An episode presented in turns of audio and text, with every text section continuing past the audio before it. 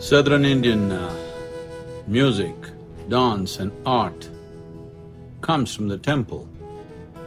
Devotion is the basis of these arts. We must understand, the music is not devotional. Because of devotion, the music came into existence in this part of the world. It is not like musicians out of devotion sang this.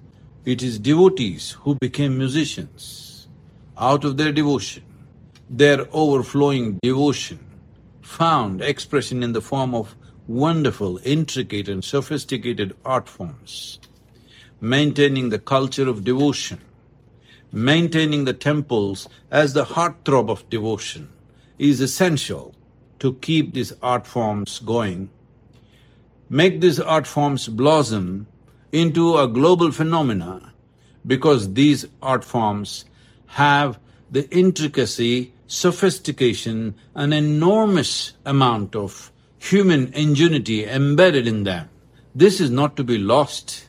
If you lose the devotional culture and the core of devotion, the temple loses its vibrance, all this will be lost. For you to understand what I'm saying, you must see this like the roots of the tree is like devotion. And the flowers and fruits and leaves that you see is these many art forms. If the roots lose their sustenance, then the leaves will fall as dry leaves, flowers will not blossom, and there shall be no fruit for sure.